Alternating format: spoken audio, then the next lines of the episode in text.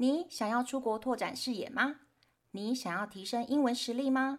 你想要增广见闻，了解更多的国际时事吗？AC Breeze 现在提供更多更实用的内容哦。克洛伊和安妮亲身体验过许多不同能出国的管道，像游学、留学、打工度假和自助旅行等等。在这边会跟大家分享如何买机票、申请奖学金等等超重要资讯，请务必锁定哦。Hello everyone，欢迎收听我们的克洛伊 Fun 问访问。今天呢，我们又呢收集到了另外一个专业人士 Coco，他是音乐人才，也是音乐老师，所以他跨级了就是音乐的领域跟教育的领域。Hello Coco，please say hi。Hello。Could you please introduce yourself in English and later do the translation? Okay, my, hello, my name is Coco and I'm now a music cram school teacher, and I also am intern in the elementary school. Oh, you are an intern, and uh, that the funny thing is that you do your internship in my very old school. 我以前小时候就是在那边毕业的。Oh my god. Okay, so could you please uh do the translation for your self introduction? 好， 大家好，我的名字叫做 Coco，然后我现在是个音乐教室的老师，然后我也同时是个实习老师，在小小学里面的实习老师。 So Coco, actually you have a lot to offer because uh, for your music education, right? You know administration, you know piano, and you know violin, and uh, you also know lots of the theories in education. So among all the professions, which one is your favorite? 好，我的问题是说，你懂行政方面的东西，你懂得就是音乐教育啊，然后懂钢琴、懂小提琴这些的，就是专业。那哪一个是你最喜欢的？嗯，I will, I will, I will say that I like teaching music the most. 呃，因为在 我比较喜欢在小学的课堂教音乐，因为我觉得我比较有自己的自主性，然后可以直接设计我自己的课。 Okay, you can design your class. So if you can have all the freedom to do to do all the design, right? What kind of class is a very ideal music class to you? 什么样的课程是最理想的那种音乐课程？对你而言 In the elementary school, Yes. Uh, I I think is the children really enjoy your music classes and and the and the student listen and maybe sing. I think it's very perfect. Okay, that's really good. When I was a kid, I really enjoyed the music class, but I only had like one class a week or two classes a week.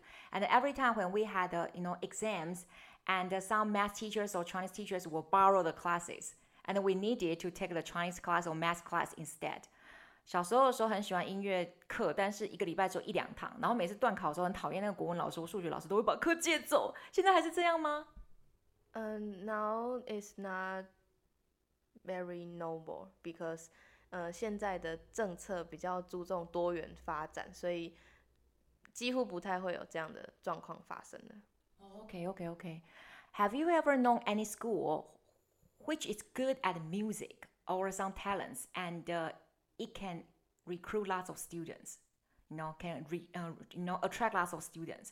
哪一个学校是专门在讲说他们的音乐很强，或是其他的那个才艺很强，然后可以收到很多学生的？ Every I think every city have the school have the music class，就是有音乐艺才班的。 some specific ele 呃 elementary school have the class. Okay, okay, that's very interesting. So, uh, as far as I know, that you know, within one week or two weeks, you were hired in a very prestigious cram school, and then all of a sudden you could have thirteen to eighteen classes to teach, right? So, what makes you so stand out? You know, because you are so good that you can get so many students within a very short time. So, I would like to ask you that: What are your strengths in the industry? 你在补习班很快就被录取了，而且也是一间很知名的补习班。然后呢，瞬间就有十三到十八堂课，所以我就好奇说，什么东西可以让你在这个领域当中特别的突出？ I think the most important thing is that I graduate from a famous school, the famous university, so they can 嗯、他们的学校的人可以直接看出我的呃优势，或是他可以确定我的能力在哪里。很愚昧的我请教一下说在台湾的这个小岛上面，哪一个大学是你听到说那个大学的音乐系毕业，就是真的是超级高材生？以台湾这样来讲，嗯，应该师大跟北艺是最顶尖的学校。嗯嗯嗯嗯嗯啊，接下来呢？接下来就是我们市北或是国北，嗯之类的。这样子你听起来，只要是念音乐系的大学，都在北部才是最顶尖的，就是大学。Am I right? 嗯，You can say that. So, uh, in this kind of say, in this kind of thinking, I can say that most of the resources and the talents are in Taipei, in your field, right? Yes. 哦，OK OK，所以呢，各位听众朋友也可以听出来说，所有的资源跟好的老师啊，几乎都是集中在台北。如果是以音乐这方面的领域来讲的话，So Coco, my next question for you is that, uh, what are your current challenges in your profession? My current challenges is to get the B2 level in English. Yeah. Or can you explain to us that what you know, B2 level is because some of us are not really familiar with this system. 解释一下什么是 B two 这个程度好不好？因为有些听众朋友其实对这个系统不太了解。呃、uh,，the B two level is，嗯、um,，like mm, the GEPT 英检的中高级，or the new TOEIC the seven hundred and eighty five points。嗯嗯嗯。Mm-hmm, mm-hmm.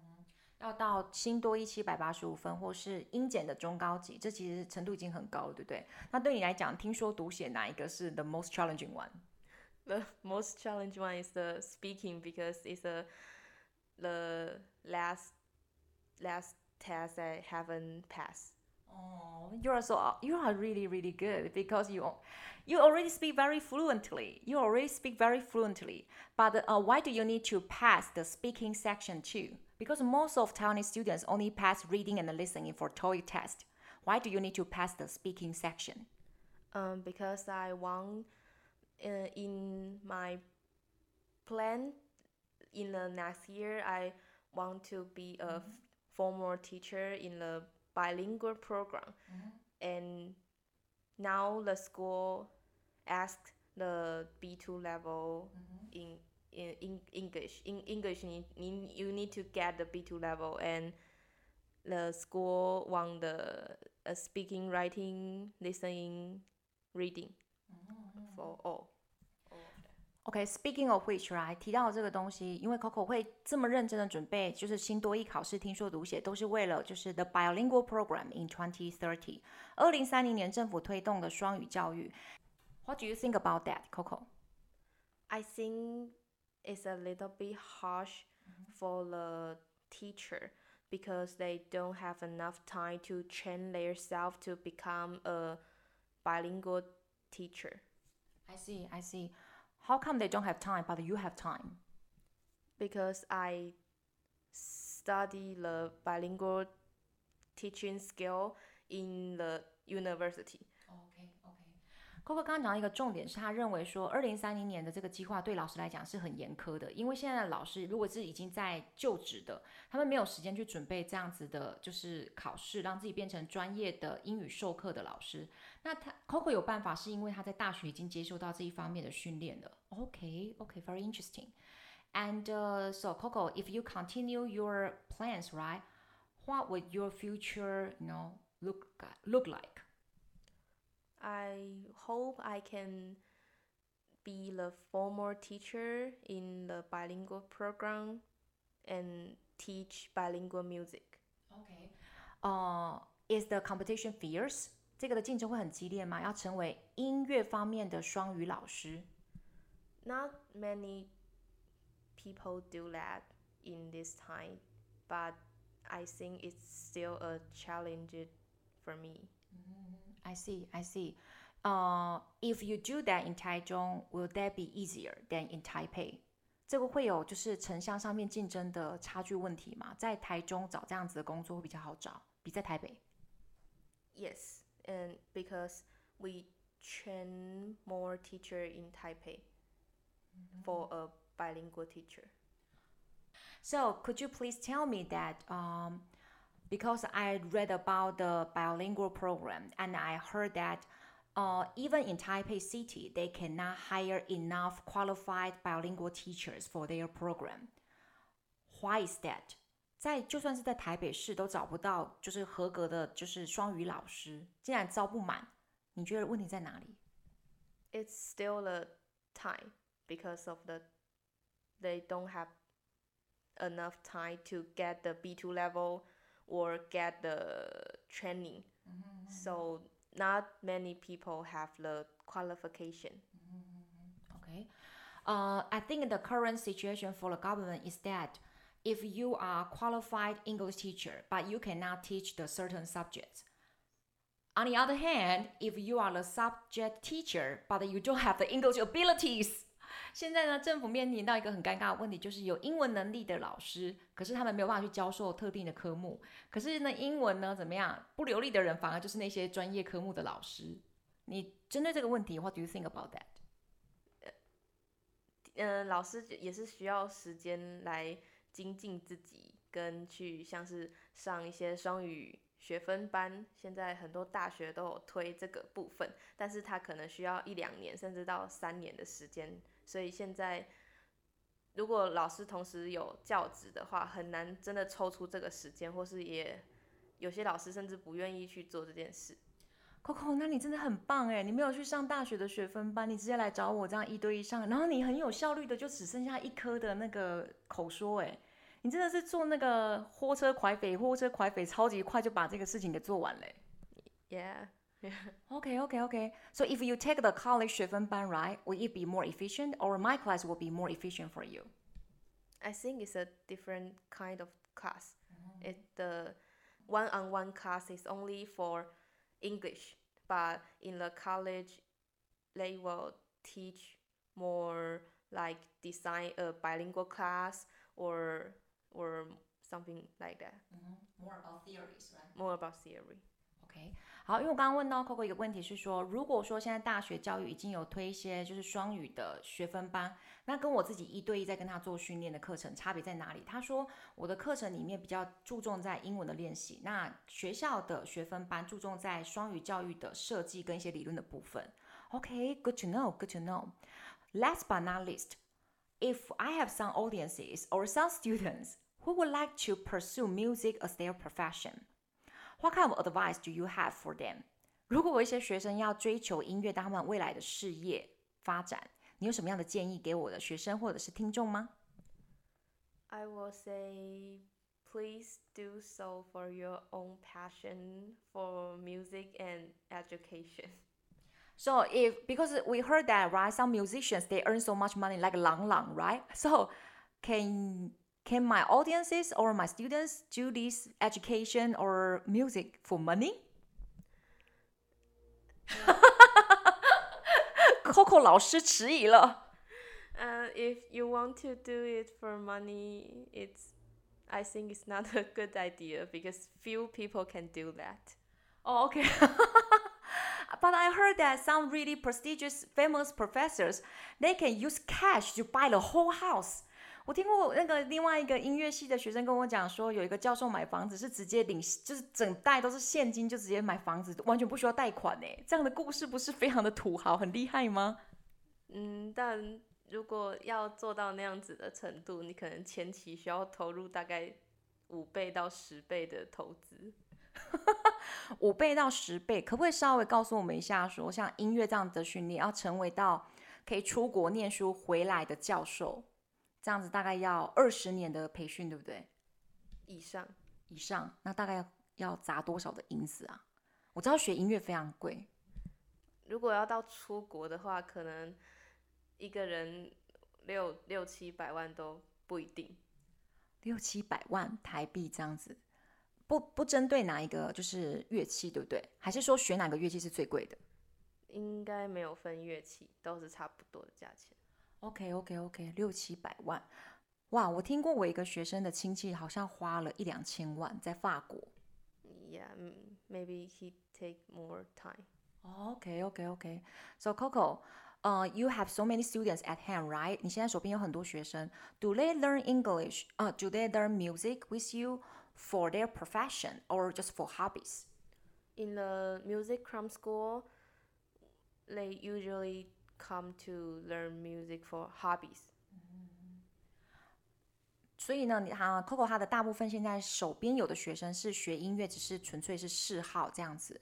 So I have a question: How come their parents, you know, encourage their children to learn music, but they don't learn?